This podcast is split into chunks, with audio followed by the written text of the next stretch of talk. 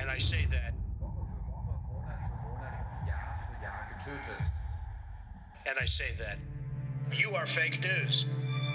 Three, two, one, zero, zero, FMS. True Tension. Und damit hallo und herzlich willkommen bei True Tension, eurem neuen True Crime Podcast. Ja, damit starte ich dann wohl den 286. dieser Art, aber es gibt nun mal auch verdammt viele Hörer, die True Crime für sich entdeckt haben. Also als Podcast. Die anderen sind dann eher die, die neue Fälle liefern. Aber wie dem auch sei. Mein Name ist Max, 27 Jahre alt und vom Berufswegen her habe ich relativ wenig mit Mord zu tun. Ähm, obwohl es auch mal ein sehr interessantes Format wäre eigentlich, wenn so ein Zodiac-Killer seinen eigenen Podcast hätte und jede Woche mit Rätseln kommen würde. Also, falls ähm, unter euch Serienkiller sind, gerne mal Bezug nehmen. Ähm, vielleicht bekommt man da ja was hin. So ziemlich alles, was mit True Crime zu tun hat, egal ob Dokus, Zeitschriften oder Podcast, habe ich in diesem sehr eigenwilligen Jahr 2020 aufgesaugt wie ein Schwamm. Das hat sich im Homeoffice auch ziemlich gut gemacht, auch wenn die Fragen vom Chef dann doch einem schon wie im Verhör vorkamen. So zum Beispiel, was man denn am Tag so gemacht hat. Ähm, ja, ich habe drei Wiederholungen von Mod of X, die neue Folge von Wahre Verbrechen, die schwarze Akte und äh, Stimmen im Kopf gehört. Ach ja, und noch eine neue insolite Folge auf YouTube geschaut. Danke der Nachfrage. Ja, und wenn eure Kritik nicht ganz so vernichtend ausfällt und damit meine ich die drei Hörer, die sich zufällig hier irgendwie hin verirrt haben, dann plane ich wöchentlich eine Folge hochzuladen. Aber erstmal starten wir mit dieser hier.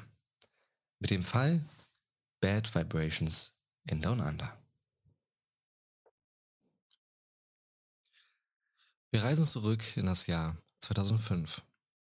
Simone und Tim hätten kaum glücklicher sein können. Nur noch wenige Tage trennten sie von ihrem großen Traum.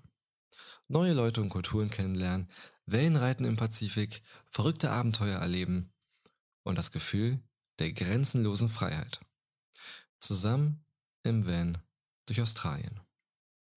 Simone ist 25 und Kindergärtnerin. Ihr Freund Tim ist 24 und zu diesem Zeitpunkt noch Student.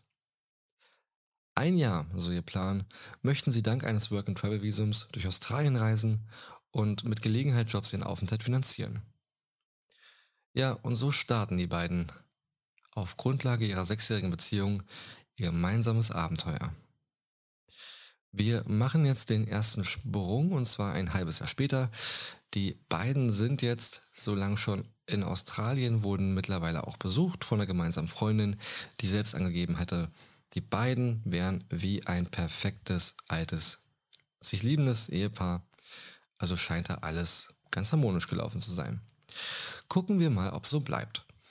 Denn das Paar ist mittlerweile seit drei Wochen nicht mehr allein unterwegs. Tims Schwester Marie sowie gemeinsamer Freund Karl sind ebenfalls nach Australien gereist, um die beiden zu begleiten. Nichts ahnt darüber, dass die Reise bald ein abruptes Ende nehmen würde. Es ist ein regnerischer Tag in Lismore, knapp 700 Kilometer nördlich von Sydney.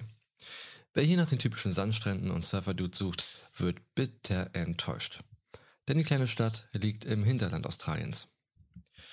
Ja, und die vier Backpacker wollen hier einen Zwischenstopp einlegen und so stellen sie ihren Van im Lismore Tourist Caravan Park auf einer Grünfläche für Kurzcamper ab. Tim und Simone wollen im Auto schlafen, Marie und Karl im Zelt. Am Abend gingen sie dann zusammen ins Golden Hotel, einem australischen Pub, der hierzulande wahrscheinlich eher als heruntergekommene Kneipe angesehen werden würde. Ja, und nachdem sie den Pub wieder verließen, soll eine Überwachungskamera die letzten Bilder von einem der vier Freunde aufnehmen. Dann am Morgen des 12. Februar 2005 erscheinen zwei junge Männer auf der Polizeiwache in Lismore. Es sind Tim und Karl, die Simone als vermisst melden. Auf die Beamten machten die zwei einen überaus besorgten Eindruck. Und so berichteten Tim und Karl, was in den Stunden vor ihrem Verschwinden passiert ist. Am Abend zuvor seien die vier zurück auf dem Campingplatz angekommen, wo sie noch eine ganze Weile gesessen haben. Irgendwann kippte dann die Stimmung, weil Tim und seine Schwester eine lautstarke Diskussion über familiäre Angelegenheiten in Deutschland führten. Simone mahnte die beiden an. Leute, könnt ihr nicht aufhören? Wir sind hier im Urlaub. Ja, und so entschloss sie sich, noch ein paar Minuten spazieren zu gehen, was auch nicht weiter verwunderlich war. Denn die vier lebten in den Tagen zuvor einen äußerst tristen Alltag. Ja, denn durch den anhaltenden Regen sahen sie sich gezwungen, auf engstem Raum im Van zu bleiben. Ein Spaziergang am Abend ist da durchaus eine gelungene Abwechslung. Doch irgendwann sorgte sich die Gruppe, denn Simone kam von dem Spaziergang nicht zurück. Sie machte sich auf, um nach ihr zu suchen. Und so liefen sie den Campingplatz ab, sowie auch den Rest der Stadt. Und ja, sogar im örtlichen Krankenhaus suchten sie. Fehlanzeige. Die Polizei nahm diese Meldung sehr ernst und so durchkämmten sie zusammen mit Freiwilligen das Gebiet rund um den Campingplatz. Für Simones Freund Tim hingegen sind diese Maßnahmen noch bei weitem nicht genug und so bittet er die Polizei, immer wieder auch Suchhunde einzusetzen. Ja, diese kamen seiner Bitte aber nicht nach. Gegen 10 Uhr abends wurde Tim ein weiteres Mal von der Polizei befragt. Sie wollten von ihm wissen, ob es einen Streit zwischen ihm und Simone gab, woraufhin Tim diese Frage nicht nur verneinte, sondern auch von der Intensität ihrer Beziehung berichtete, dass sie nicht nur ein Liebespaar, sondern auch Freunde wären und der Anfang ihrer Beziehung auch genauso gut aus einem Bollywood-Film hätte sein können. Ja, und knapp 16.140 Kilometer entfernt klingelt in der Ortschaft Rieden in der Nähe von Würzburg das Telefon. Es ist 5 Uhr morgens, der 13. Februar, an dem Simones Vater Gustav im Halbschlaf ans Telefon geht und ihm eine aufgeregte Stimme mitteilt, dass etwas passiert sei. Etwas Schlimmes. Die Simone ist weg. Wie weg? Na, sie ist weggegangen und nicht wieder aufgetaucht. Simone ist zuverlässig. Sie verschwindet nicht einfach. Habt ihr euch gestritten? Nein. Die Suche nach ihr verlief auch in den kommenden Tagen ergebnislos. Fünf lange Tage sollte das Hoffen und die Angst andauern, bis Simones Leiche am 17. Februar entkleidet und von Zweigen verborgen unter einer kleinen Palme gefunden wird. Der Fundort liegt gerade mal 90 Meter vom Zeltplatz der Vier entfernt, auf dem umzäunten Gelände des Continental Music and Recreation Clubs. Sie wurde erwürgt. Laut der Spurensicherung weist nichts auf ein Sexualverbrechen hin. Auch einen Kampf soll es wohl nicht gegeben haben, was sowohl die Autopsie in Deutschland als auch in Australien bestätigte. Alles, was sie fanden, war ein blondes Haar an einem Loch im Maschendrahtzaun des Continental Clubs durch das Simones Körper wahrscheinlich hindurchgetragen wurde. Doch zu ihrer großen Enttäuschung fehlte die Wurzel des Haares, was zumindest zur damaligen Zeit eine DNA-Untersuchung nicht möglich macht. Simones Freund Tim hält fünf Tage später am Fundort eine Trauerrede. Neben ihm stehen außer Karl und Marie auch Simones Bruder Alexander, der ebenfalls nach Australien geflogen ist, um bei der Suche zu helfen. Obwohl die Ermittlungen noch laufen, lassen die australischen Behörden Simones Begleiter zurück nach Deutschland fliegen, wo nach wenigen Wochen die Beerdigung von Simone stattfinden sollte. Zwischen den Eltern von Simone und den Eltern von Tim entsteht eine tiefe Verbindung. Denn die Eltern von Tim sahen Simone fast wie ihre eigene Tochter an. Und ja, so trauerten sie dann auch um sie. Die Familien gaben sich gegenseitig Kraft in dieser schweren Zeit. Tim selbst hingegen wirkt nach der Rückkehr verändert. Der einst so lebensfrohe junge Mann machte nun einen ernsten und verstörten Eindruck. Ein Band des Schweigens legte sich um die drei Freunde. Auch der Polizei in Deutschland gaben sie die gleichen spärlichen Antworten wie in Australien. Was sich bis zum heutigen Tag auch nicht ändern sollte. Wer Simonas angetan hat, bleibt weiterhin ein Geheimnis das hoffentlich irgendwann gelüftet wird nach all den Jahren, in denen die Angehörigen mit dieser Ungewissheit leben müssen. Ja, ein, wie ich finde, sehr, sehr bewegender Fall, der bis heute, fast 16 Jahre später, noch immer nicht aufgeklärt ist. Ganz im Gegenteil, eigentlich sind über die Jahre immer noch mehr Fragen dazugekommen. Aber dazu komme ich gleich. Wir machen jetzt erstmal einen weiteren Sprung. Denn am 10. Juli 2007 findet die Anhörung im Fall Simone S. statt. Vorgeladen sind natürlich auch die drei Begleiter von Simone. Allerdings macht sich nur einer auf die Reise nach Australien und das ist Karl. Der Grund, warum sie es vorziehen, nicht nach Australien zu fliegen, sei wohl ganz einfach das Trauma, das die beiden durch diese grausame Tat erlitten haben. Außerdem steht Tim mit der Polizei in Lismore auf Kriegsfuß, denn kurz nachdem man Simone gefunden hatte, ging Tim zur Polizei und machte seinem Ärger Luft. In den Medien bezeichnete er sie als inkompetent und unfähig für ihren Job und er hat sich geschworen, nie wieder würde er einen Fuß nach Australien setzen. Ja, und ob der gute Tim das einhält, erfahren wir im weiteren Verlauf der Geschichte. Die Anhörung findet auch ohne die beiden statt und das mit einer Vielzahl an Reportern. Die äh, belagern alle das Gebäude, denn der Fall hat über Landesgrenzen hinweg für große Schlagzeilen gesorgt. Jeder ist gespannt auf den Ausgang der Anhörung. So tritt dann der Detective Inspector Wayne George Hayes, Leiter der Mordkommission, in den Zeugenstand und beginnt mit den Zeugenaussagen vom 11. Februar 2005.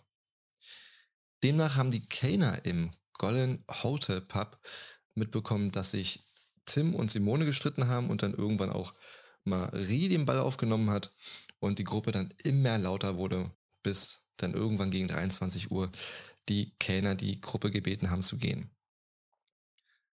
Sie verließen den Pub und wurden auch gleich wieder gestoppt, denn die Gruppe hatte noch immer ihre Biergläser in der Hand, die sie dann bereitwillig zurückließen, bis auf Tim, der machte erstmal Stress und stellte klar, dass er für das Bier bezahlt hat und es demnach auch trinken wird. Ja, und auf der Überwachungskamera sieht man die fünf, wie sie dann den Weg zum Camp antreten. Und nein, ich habe mich tatsächlich nicht verzählt. Es sind wirklich fünf. Denn ein Freund mit, ich glaube, japanischen Wurzeln ist auch noch mit dabei. Sie kennen ihn schon eine ganze Weile, der ist auch schon öfter mal irgendwie mitgekommen, mitgereist. Sein Name ist Gun, also Gun wie die Waffe, G-U-N, finde ich auch ähm, sehr mysteriös, aber gut. Muss, müssen die Eltern ja selbst wissen. Ähm, ja, und mit Gun gehen sie dann zurück zum Campingplatz. Und ohne jetzt irgendwie spoilern zu wollen, aber Gun hat jetzt nicht so die große Rolle. Gun ist so ein bisschen wie der Statist Nummer 14 oder auch Hufflepuff bei Harry Potter. Der wird jetzt hier nicht so krass in Erscheinung treten. Hayes berichtet wiederum, dass in der Nacht Beschwerden von Mitcampern aufkommen, weil jemand Didgeridoo gespielt hat. Jetzt ist die Frage, kennt jemand von euch Didgeridoo? Ich kannte es zumindest nicht. Ähm, ich war, habe mir eingebildet, das wäre ein amerikanisches Gesellschaftsspiel, aber nein, es ist, falls ihr es kennt, von diese, diese Alpenhörner, diese ewig langen großen Alpenhörner. So kann man sich es in etwa vorstellen wo ich mir denke, ey, die, die fahren durch Australien mit so einem riesen Horn, also, also dem, Musikins dem Musikinstrument. Ähm, also es ist tatsächlich auch ganz normal ein Blasinstrument. Keine Ahnung, warum man sowas mit in, auf einen Campingausflug nimmt. ähm, ja, wann genau das gewesen ist, ist unklar, weil die Aussagen der Zeugen da sehr, sehr unterschiedlich ausfallen. Äh, gut, wer kennt es nicht? Man wird nachts wach und hat sich oder kann sich nur schwer orientieren und schon gar nicht die Uhrzeit sagen. Eine weitere Camperin jedoch weiß es ganz genau, denn sie ist persönlich zu der Gruppe, um sich zu beschweren. Sie sollen da zombie-ähnlich dagesessen haben, total apathisch und reaktionslos. Und das war wohl so laut der Zeugin kurz vor 1 Uhr. Gleichzeitig ist es damit auch das letzte Mal, dass Simone lebend gesehen wird.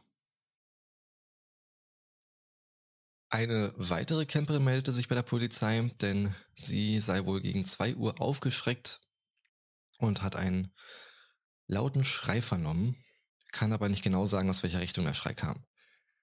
Sie hat sich dabei auch gar nicht viel gedacht und meldete es erst am nächsten Tag der Polizei, nachdem sie von dem Verschwinden von Simona erfahren hat. Und allein bei der Vorstellung, ja, da bekomme ich schon wieder Gänsehaut, weil erst den Schrei zu hören und am nächsten Tag zu erfahren, da ist jemand verschwunden oder noch schlimmer, später zu erfahren, da wurde jemand ermordet, ist, finde ich, einfach nur schrecklich. Warum die Frau es nicht sofort gemeldet hat, wird spätestens dann klar, wenn man sich die Verdächtigenliste anguckt sowie das ja wahrscheinlich überwiegende Klientel auf dem Campingplatz, denn Hayes präsentiert danach die Verdächtigenliste. Der erste Verdächtige ist bereits Polizei bekannt. Er hat mehr als eine Gewalttat in seinem Leben verübt und wurde auch an dem Abend in der Nähe gesehen. Daraufhin schrillen sofort die Polizeiglocken. Die Polizeiglocken. Darauf schrillen auch sofort die Alarmglocken bei der Polizei, vor allem weil der Mann anscheinend versucht zu fliehen. Als sie ihn dann gefasst hatten, wird er gefragt, warum er es so eilig hatte, die Stadt zu verlassen, nachdem die Meldung von dem Mord kam. Und er berichtet, dass er ganz genau wusste, dass sie sich in erster Linie an ihm wenden würden. Und auf den Stress hatte er wohl keinen Bock. Der Mann hatte ein Alibi und wollte anscheinend wirklich nur dem Unausweichlichen aus dem Weg gehen. Aber es gibt auch noch weitere Verdächtige, denn der zweite Verdächtige, und jetzt wird's wirklich creepy, hatte einen anderen Mann gesagt, dass er ganz dringend Hilfe bräuchte bei der Entsorgung einer Leiche. Ich traue mich nicht mal meine Freunde zu fragen, ob sie mir bei einem Umzug helfen und der fragt einfach mal nach Hilfe bei der Entsorgung einer Leiche, ähm, als wäre das das Normalste von der Welt. Aber gut, äh, welche Leiche das auch immer war, er kann jedenfalls nicht der Täter sein, denn er befand sich zu diesem Zeitpunkt im Krankenhaus und wurde dort behandelt. Ganz wahrscheinlich auch zu Recht. Auf den dritten Verdächtigen verwendet die Polizei dann schon um einiges mehr Zeit. Er war ebenfalls in der Nacht auf dem Campingplatz und hatte sein Zelt am Wegesrand zu stehen, unweit vom Haupteingang entfernt. Das bedeutet, Simone hätte an dem Zeit vorbeigemusst, wenn sie wirklich das Camp verlassen hat. Er war ebenfalls vorbestraft wegen Körperverletzung und auch einer Reihe weiterer Delikte und wie sich herausstellte, nutzte der durchtrainierte Kampfsportler den Zeltplatz, um unterzutauchen, denn eigentlich sollte er schon längst eine Zelle sein eigen nennen. Er war äh, verklagt worden wegen äh, ja, häuslicher Gewalt und wurde zu einer Haftstrafe verurteilt. So richtig verdächtig macht sich der Mann allerdings erst am nächsten Morgen nach Simones Verschwinden, denn er nimmt sein Zelt und stellt es woanders hin und das ausgerechnet so, dass er beim Rausgucken freie Sicht auf den späteren Fundort von Simone hatte. Er streitet selbstverständlich alles ab. Die Nacht hätte, hätten sie zu viel verbracht mit einigen Rum Cola und ein paar Joints. Außerdem hätte eine Aborigine-Frau bei ihm im Zelt geschlafen und betont das, warum auch immer, mehrfach, dass sie keinen Sex gehabt hätten. Ja, zwei Zeugen berichten, der Mann hätte zu ihnen gesagt, die Nazi-Schlampe hat verdient, was ihr passiert ist. Ich habe sie umgebracht und ich werde alle Nazi-Schlampen umbringen.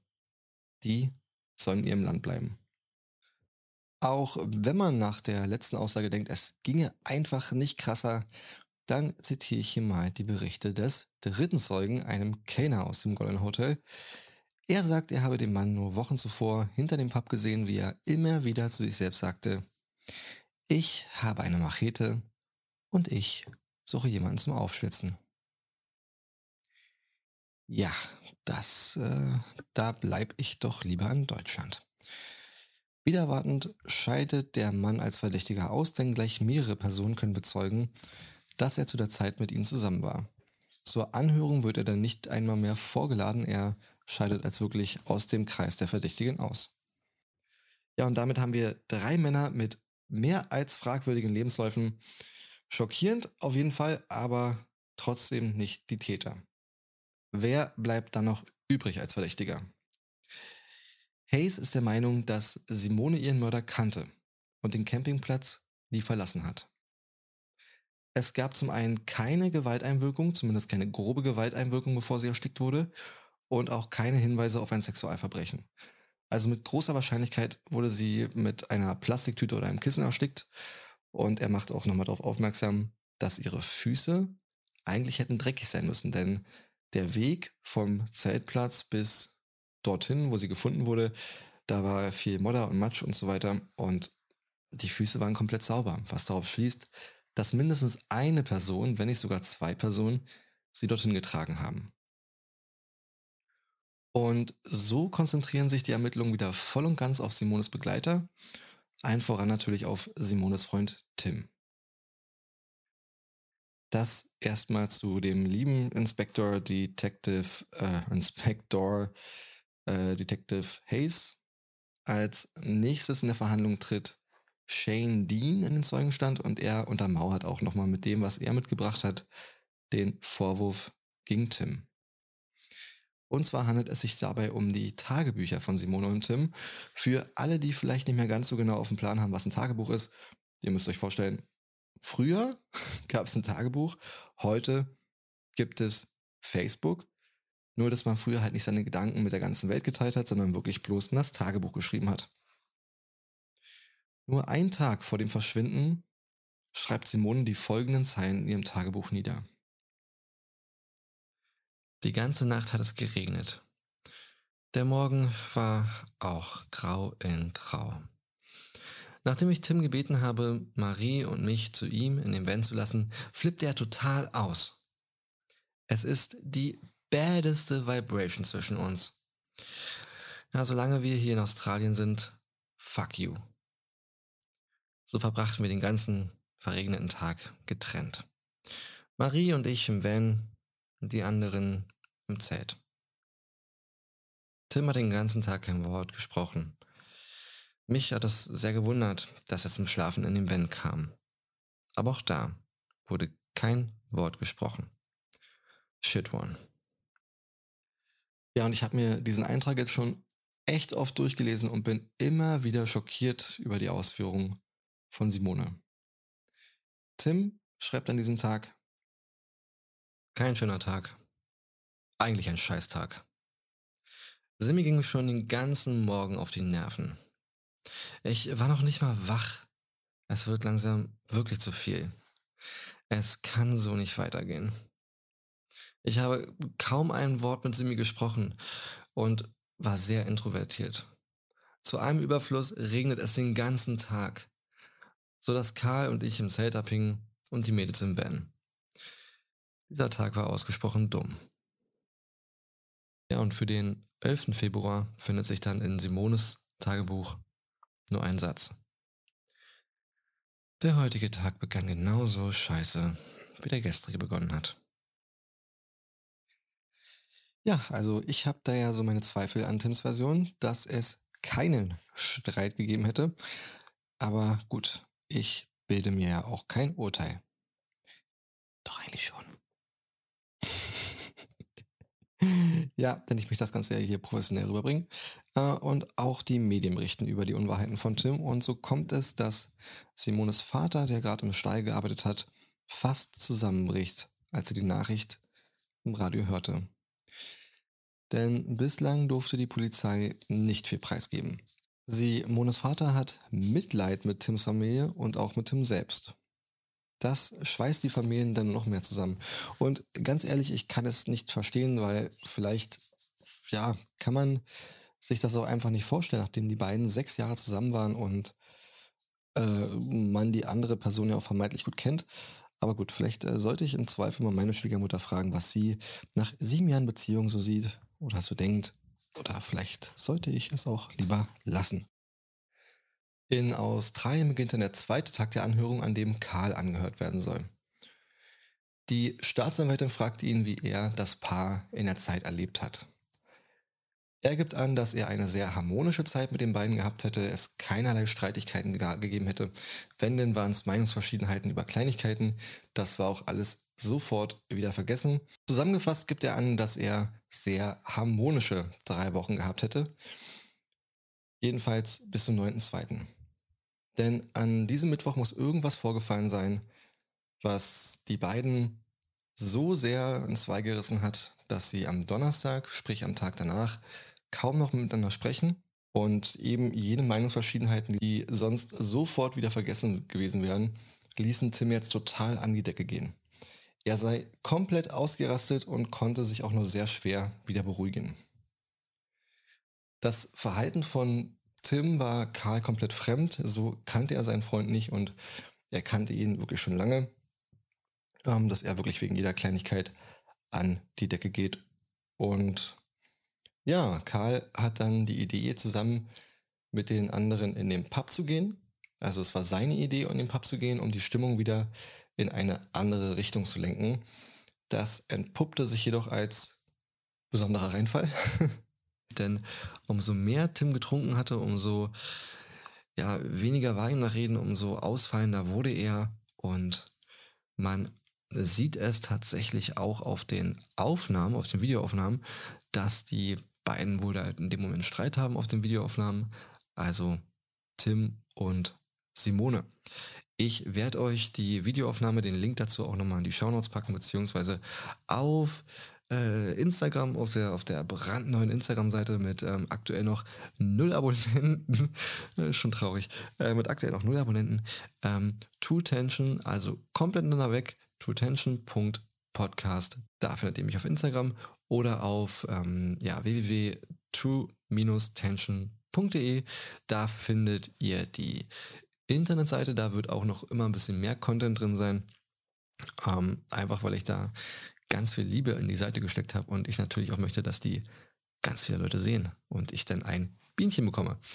Oder ein Like oder was auch immer oder ein Abo. Also ich bin da nicht ganz bewandert, wie man vielleicht merkt.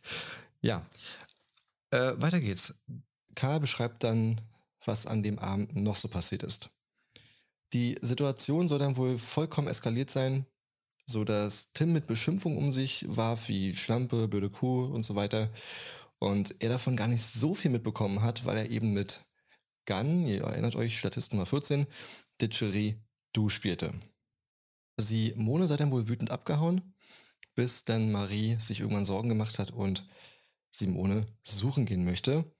Karl und Marie machen sich dann auch sofort auf den Weg, während Tim im Wenn zurückbleibt, weil er sagt, wenn sie zurückkommt, dann ist wenigstens jemand da. Und nach circa 15 bis 30 Minuten, laut Karl, kamen sie zurück zum Campingplatz. Äh, Simone war immer noch nicht da. Und dann sind sie wieder auf die Suche gegangen. Als sie zurückkamen, lag Tim immer noch im Van scheinbar relativ unbeeindruckt von der Situation. Und so entschieden sie sich dazu, am nächsten Morgen weiterzusuchen. Die Staatsanwältin fragt ihn, ob er vielleicht Simone im Wenn versteckt hat. Das können sie aber ausschließen, weil das sicherlich aufgefallen wäre. Auch in Guns Sailed hätte man tatsächlich nachgesehen. Also es kommt kein großer Plot-Twist. Gunn ist wirklich halt echt nur der Statist dort in Australien. Und ja, er hatte auch da nicht zu verbergen, sein Zelt war leer. Ja, und dann am nächsten Morgen war Simone immer noch verschwunden. Das hatte vor allem Marie große Sorgen bereitet und so sagte sie, dass sie zur Polizei gehen müssten. Das taten sie dann auch, allerdings drei Stunden später. Davor waren sie duschen, haben die Sachen gepackt, haben den Van von dem Campingplatz also runtergeholt, um nicht noch für eine weitere Nacht zahlen zu müssen. Also alles, was man meines Erachtens nach nicht tut, wenn man jemanden vermisst, aber vielleicht sind die Australier, vielleicht haben sie sich schon so den Vibe, äh, Vibe angenommen, den Vibe, vielleicht haben sie sich den Vibe schon so angenommen, dass sie da noch tiefenentspannt waren, weil sie dachten, Simone muss ja irgendwo sein. So zumindest die offizielle Aussage bis dahin. Denn irgendwann sagt Karl doch die Wahrheit im weitesten Sinne, was wir als Wahrheit titulieren können. Er sagt, sie hätten am Abend alle viel zu viel getrunken, sie hätten Joints geraucht und sie waren im Kifferdorf Nimbim. Nimbim ist anscheinend sowas wie ein Touri-Hotspot, was man genau dort tut. Weiß ich auch nicht. Wahrscheinlich haben auch sie dann ein paar äh, Joints weggeraucht. Und ja, dazu noch viel zu viel Alkohol getrunken. Also in der Kombination etwas, was sich nicht so gut macht. Dann lässt Karl eine Bombe platzen. Zumindest eine kleine. Ja, denn Tim habe sie vor dem Verhör gebrieft. Angeblich, um keinen Ärger zu bekommen wegen der ganzen Kifferei und so weiter. Daher sei man dann auf die Version gegangen, dass die beiden eine kleine Familienfeder haben. Ja, was man nicht alles so tut, um seine eigene Haut zu retten. Aber zugegeben hat wohl keiner damit gerechnet, was Simone widerfahren ist, deswegen haben sie den Ernst der Lage da an der Stelle gar nicht begriffen. Dann stellt die Staatsanwältin die letzte, die entscheidende Frage. Wer, ihrer Meinung nach, hat Simone ermordet? Eindeutige Frage und die Antwort von Karl. Es könnte sein, dass Tim etwas mit dem Mord zu tun hat. Ich möchte mich aber auch gar nicht weiter dazu äußern. Geschweige denn noch möchte ich hier irgendwelche Urteile fällen. Das ist nicht meine Aufgabe. Die Staatsanwältin weist ihn nochmal darauf hin, dass ähm, sie wisse, dass es nicht seine Aufgabe sei, sie aber nach seiner Meinung gefragt hat und nicht nach seiner Aufgabe. Daraufhin Karl, ich zitiere, ich kenne ihn schon Jahre und wir waren Freunde. Ich glaube nicht, dass er so etwas tun würde. Aber an diesem Abend verhielt er sich auf eine Weise, die völlig neu war für mich. Ja, so die Aussage von Karl. Er reist daraufhin zurück nach Deutschland und die nach ihm folgenden Aussagen sind eigentlich, spielen eigentlich dasselbe Lied. Alle sind der Meinung, dass Tim etwas mit dem Mord an seiner Freundin zu tun hat. Er selbst wird auch zu diesem Zeitpunkt aufgespürt und zwar ähm, vom Daily Telegraph. Das ist eine, ja, eine Zeitschrift, eine Zeitung, ein Tagesblatt aus äh, Sydney, also aus Australien. Und dort arbeitet er zu dem Zeitpunkt als Barmann und Surflehrer. Was den Reporter stutzig macht, ist, dass in dem Waldstück, was direkt dort daneben ist, ähm, entdeckt er einen Schrein. Und zwar ein Schrein, der da aufgebaut ist für Simone. Verwirrt fragt er Tim, was es damit auf sich habe und warum er denn nicht zu den, zu den äh, Verhandlungen gekommen sei, zu der Aussage. Und dann wird Tim wütend. Er sagt, er habe nichts mit dem Morden zu tun und man solle ihn endlich in Ruhe lassen. Außerdem sei der Tag viel zu schön, um an den Tod von Simone zu denken. Zusammenfassend lässt sich sagen, dass die Anhörung ein paar Fragen beantwortet hat, aber auch mindestens genauso viele wieder hervorgebracht hat. Die große Frage, die sich mir dabei stellt, neben der Frage, wer ihr das angetan hat, ist, warum haben die beiden sich überhaupt gestritten? Also was ist an diesem Mittwoch passiert, dass die Situation so eskaliert ist, wenn sie doch im Vorfeld eine, wie Sie sagen, sehr harmonische Beziehung hatten?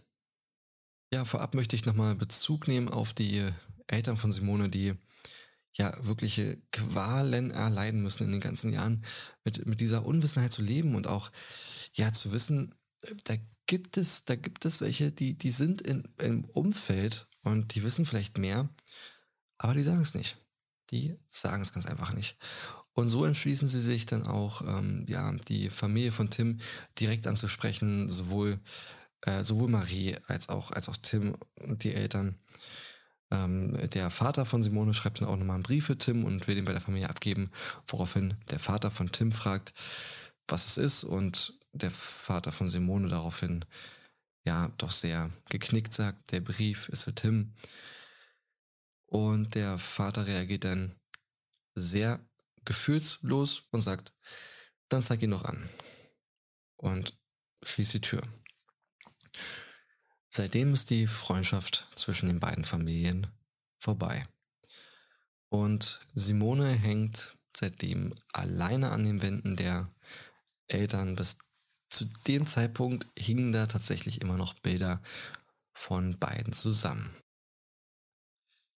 Ja, und so sehr viel mehr hätten sie wahrscheinlich auch gar nicht mehr erfahren über den Mord ihrer Tochter. Wenn da nicht eine Frau gewesen wäre. Virginia Peters. Virginia Peters ist Autorin und sie hat an einen der Tage, an denen Simone gesucht wurde, im, ja, ist durch Lismore gefahren und hat dort ein Plakat gesehen mit Have you seen Simone? Ja, und irgendwie hat dieses Bild was mit ihr gemacht. Denn sie liest alles, was sie darüber finden kann. Sie widmet sich komplett diesem, diesem Thema, diesem Fall, in der Hoffnung noch neue Erkenntnisse ans Tageslicht bringen zu können. Sie selbst spricht mit Kommissaren, äh, Psychologen, Profilern, allen möglichen Leuten, die sie irgendwie dabei unterstützen könnten. Und sie fliegt sogar nach Deutschland zu den Eltern von Simone, um mit denen zu sprechen und zu interviewen. Sogar mehrfach. Ja, und dann gelingt ihr etwas, was wirklich keiner für möglich gehalten hätte. Und zwar bekommt sie noch ein weiteres Interview an Land gezogen. Mit Tim. Im Jahr 2011, ihr merkt, wir machen hier schon wieder einen größeren Zeitsprung, hat Tim eine Australierin geheiratet, hat den Namen äh, von ihr angenommen, also sprich, er, er heißt jetzt auch anders und lebt in Australien. Er hatte ja ein paar Jahre davor noch gesagt, dass er nicht mehr nach Australien gehen möchte, aufgrund der ganzen Sachen, die passiert sind. Er es sich gar nicht mit ansehen konnte, wie schlampig die Polizei in dem Fall arbeitet. Aber gut, wo die Liebe hinfällt, ähm, da wollen wir mal nicht so sein. Jedenfalls hat sie am ähm, dann im Jahr 2011, im August, dieses Interview mit ihm.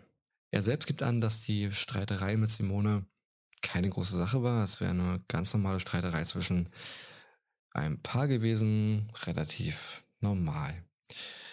Das kann so allerdings ja schon gar nicht sein, weil man sieht ja auf den Videoaufnahmen, ähm, die ihr euch dann angucken könnt, als auch ja von den Zeugenaussagen, warum sollten die vier Freunde rausschmeißen, wenn es doch so harmlos gewesen wäre, wie Tim das hier gerade darstellt. Gerade vor dem Hintergrund, was wir auch gelernt haben, was sich da so für Leute umtreiben. Der eine möchte da mit der Machete irgendjemanden, ne? Ähm, also die sind anscheinend schon so, so Leute gewöhnt. Ähm, daher glaube ich das nicht, dass es ein so einfacher, simpler Streit war. Er gibt auch zu, dass er sie beleidigt hätte, dass er hinterhergerufen hat mit Wörtern wie blöde Kuh, sonst was. Ähm, aber dass alles jetzt nicht weiter schlimm war. Er die Worte auch dann gleich wieder bereut hat und hat die skurrilsten Ideen, wie das Ganze denn passiert sein soll. Eins ist sicher, er hat natürlich nichts damit zu tun. So, aus dem Ganzen macht dann die Autorin natürlich was? Klar, ein Buch. Also alles, was sie irgendwie über den Fall gesammelt hat, will sie als Buch veröffentlichen.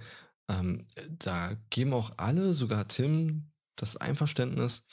Ja, und dieses Einverständnis sieht dann Tim auch ganz schnell wieder zurück, nachdem er rausbekommt, was in dem Buch auf der letzten Seite als letzter Satz stehen würde. Ja, denn Virginia Peters gibt an, dass es wohl ausreichend Hinweise und Verdachtsmomente gäbe, die diese ganze Theorie stützen, dass Tim seine Freundin wirklich ermordet hat. Und Sie fügt auch noch den Satz mit hinzu, dass das die Polizei genauso sehe. So klagt er gegen das Buch. Er sagt, er möchte nicht, dass dieses Buch veröffentlicht wird. Und ja, also ich kann nur so viel sagen. Ich hatte das Buch vor guten zwei, drei Monaten, als ich das erste Mal von dem Fall gehört habe. Das zieht sich jetzt schon eine ganze Weile seit der Planung. Und da hatte ich versucht, dieses Buch zu bestellen und habe es nicht bekommen. Es war komplett weg. Es ist auch nur auf ähm, Englisch verfügbar. Und jetzt hatte ich vor ein paar Tagen tatsächlich das Glück, eins ja bestellen zu können, aber Corona, Weihnachten und so weiter dauert alles ein bisschen länger. Also falls da in diesem Buch nochmal entscheidende Hinweise, entscheidende Punkte drin sind, die das den ganzen Fall jetzt nochmal komplett umschmeißen, dann würde ich dazu nochmal ein kleines Update machen. Aber erstmal muss ich mich dann durch die 434 Seiten auf Englisch durcharbeiten und das dauert noch ein bisschen. Ja, so viel dazu. Zu diesem Punkt kann ich auch jetzt schon ein kleines Update geben, denn gerade in dem Moment, als ich die Folge hochgeladen hatte, bekam ich eine Mail von der Online-Buchhandlung, in der stand, dass das Buch nicht mehr zur Verfügung stehe, dass es nicht mehr verkauft wird und deswegen die Bestellung storniert wird. Man kann sich jetzt seinen Teil dabei denken. Im Jahr 2014 hat das Bayerische Landeskriminalamt dann auch nochmal eine Belohnung ausgesetzt in Höhe von 10.000 Euro für Hinweise, die zur Ergreifung des Täters führen. 2014, wie gesagt. Ja, und dann machen wir auch schon den letzten Sprung, aber auch einen sehr großen Sprung ins Jahr 2020. Genau genommen in den Oktober, September, Oktober 2020, also so ziemlich der Zeitraum, wann ich auch diese Geschichte in einer Zeitschrift entdeckt habe und dann das total interessant fand, mir dachte, Mensch, da gehst du doch gleich mal auf Tante Google und schaust mal, was es da noch so gibt. Und war komplett erstaunt, als ich dann Newsfeeds hatte, die gerade mal wenige Tage alt waren. Ja. Was diese Newsfeeds besagen, das hört ihr euch am besten selbst mal an. Hier ein kleiner Einspieler aus den australischen Nachrichten.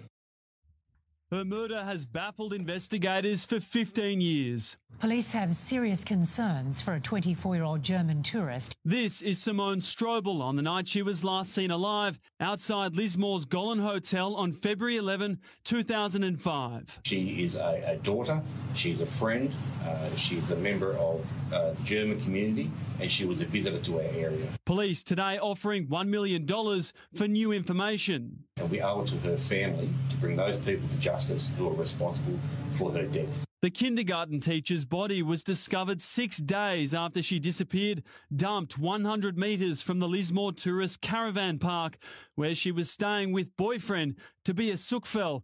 He lives in Perth and remains a person of interest. Did you kill Simone Strobel? No, never. Why should I kill my my girlfriend? In that same interview, Sukfel said his relationship with Simone was healthy, a claim contradicted by the couple's diary entries. He also told police Simone's last night alive was a pleasant one. Witnesses disagree. The couple's friends who were there gave conflicting accounts. But since an unsuccessful inquest in 2007, police remain desperate for more evidence. Tom Saker, 7 News. Ja, soviel einfach mal zu der australischen Berichterstattung. Und wer jetzt aufmerksam zugehört hat, wird festgestellt haben, dass auch Australien jetzt eine Belohnung ausgesetzt hat. Ich erinnere nochmal daran, das ähm, Landeskriminalamt hatte 10.000 Euro in Deutschland ähm, ausgestellt als Belohnung und Australien sagt sich, na, machen wir eine Million. Das sind umgerechnet 600.000 Euro so circa, also echt eine ganze Menge Holz, ähm, weil sie wirklich dadurch hoffen, dass sie auf die Spur des Täters kommen. Also man merkt, die sind da wirklich hinterher und das ist auch wieder Bewegung in dem Fall. Es gibt auch ein Interview von Simones Vater, was man äh, auch noch im Internet findet, was auch im Oktober erschienen ist. Das wollte ich jetzt hier aber nicht mit reinnehmen, weil es einfach zu persönlich und äh, ja zu emotional ist und das ja, wollte ich einfach nicht. So viel dazu. Wer noch aufmerksamer hingehört hat, wird bemerkt haben, dass auch der Freund von Simone dort kurz zu hören war, nämlich in der, ähm, ja, im Verhör mit der Polizei. Äh, spätestens zu diesem Zeitpunkt bemerkt ihr, ah, okay, der heißt da irgendwie anders. Ich habe bis auf den Namen von Simone alle anderen Namen geändert, was jetzt vielleicht äh, nicht ganz so sinnvoll ist oder auch doch. Äh, ich habe es einfach mal gemacht. Ähm, obwohl in den Show, Show Notes ja auch die Beiträge drin sind von den Seiten und auch die Quellen drin sind und spätestens da steht dann wiederum der richtige Name. Aber ich habe ihn hier nicht gesagt. Das mal klargestellt.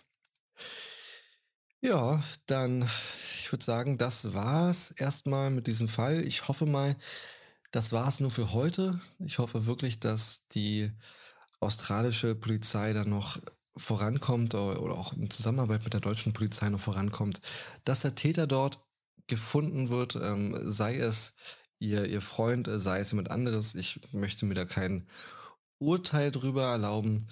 Ähm, Hauptsache, dass die Familie, die Eltern von Simone endlich zurückkommen. Sie haben es wirklich, wirklich verdient nach so vielen Jahren. Ähm, dann bleibt mir an dieser Stelle bis noch zu sagen, Dankeschön fürs Zuhören. Falls ihr es tatsächlich bis hierhin durchgehalten habt, ähm, danke, danke, danke. Kurz zum Inhalt des Podcasts an sich. Ähm, das, was ihr hören werdet, sind die Verbrechen seit den 2000ern, also sprich True Crime seit den 2000ern. Das, was ihr hier definitiv nicht hören werdet, ist alles, was irgendwie mit der Quälerei, mit dem Mord oder sonst was an Kindern zu tun hat.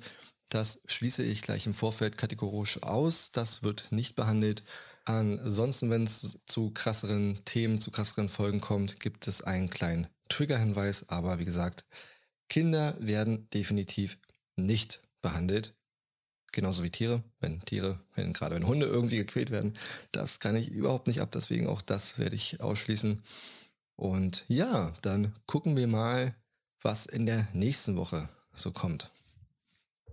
Das war die erste Folge von True Tension, deinem neuen True Crime Podcast. Ja, und wenn euch die Folge so im Allgemeinen gefallen hat oder ja, ihr irgendwelche Verbesserungsvorschläge habt, ihr irgendwelche Fragen habt, ihr irgendwelche Themen habt, dann schreibt mir gerne bei äh, Instagram truetension hintereinander weg Podcast oder true-tension.de. Ähm, genau, darüber bin ich zu erreichen und wenn ihr schon mal da seid, lasst gerne ein äh, gefällt mir, ein Abo oder was auch immer da, da freue ich mich, weil ich kann sonst wirklich nicht rational greifen, dass sich jetzt wirklich jemand diesen Podcast angehört hat. Es ist immer noch so absurd. Ich, ich rede gerade so mit mir selbst. Ich bin hier gerade so alleine in meinem Arbeitszimmer. Es ist 1.49 Uhr in der Nacht mittlerweile am 22. Dezember. Beides Weihnachten. Ja, mal gucken, wie lange es jetzt dauert, bis ich die Folge hochgeladen habe. All dieweil mein brandneuer Laptop mit einem Apfel drauf, einem angebissenen, den ich vor gerade mal vier Tagen gekauft habe, einfach nicht mehr geht seit ein paar Stunden. Trotzdem ich jetzt hier noch eine Möglichkeit gefunden habe. Und ja, drückt mir die Daumen, wenn es vor Weihnachten draußen ist, dann wisst ihr, aha, hat geklappt. Wenn nicht, dann, dann, dann war ich komplett am Verzweifeln. In der kommenden Woche gibt es dann eine neue Folge. Ähm, mal gucken, vielleicht bockt es mich auch so sehr, dass ich mir sofort sage, komm, ich setze mich gleich wieder ran und recherchiere, bis der Arzt kommt. Ähm, genug Zeit haben wir alle. Und äh, hau noch früher eine Folge raus. Äh, apropos, bis der Arzt kommt. Bleibt gesund, habt ein wunderschönes Weihnachtsfest, auch wenn es dieses Jahr wahrscheinlich ja nicht ganz so ausfällt wie in den letzten Jahren. Aber auch das geht vorbei. Ähm, und da, ja, ich tatsächlich meine Familie auch nicht sehe, lasse ich, äh, überlasse ich meiner Mutter hier an der Stelle das letzte Wort und ähm, sie kann sich so verabschieden, wie sie es bei mir in jeder WhatsApp-Sprachnachricht tut, weil daraus ist das hier. Bis dann. Also, bis dann dann. Tschüss. Three, two, one, zero, zero, True tension.